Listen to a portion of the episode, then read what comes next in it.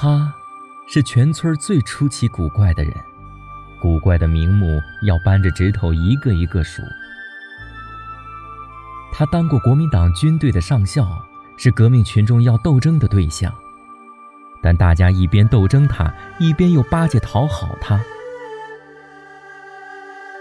人们都说他是太监，可我们小孩子经常偷看他那个地方，好像还是满当当的，有模有样。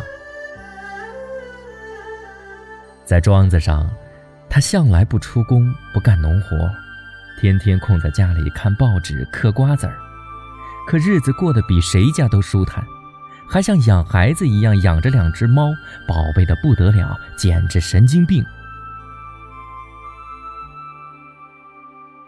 生活不是你活过的样子，而是你记住。世上只有一种英雄主义，就是在认清了生活真相之后，依然热爱生活。人生海海，敢死不叫勇气，活着才需要勇气。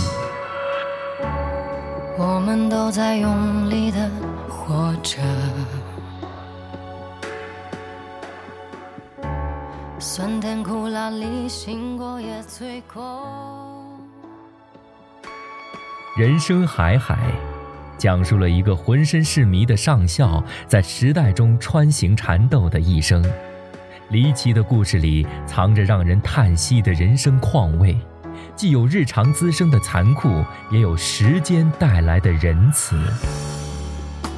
请听长篇小说《人生海海》。作者：麦家，演播：夏帅。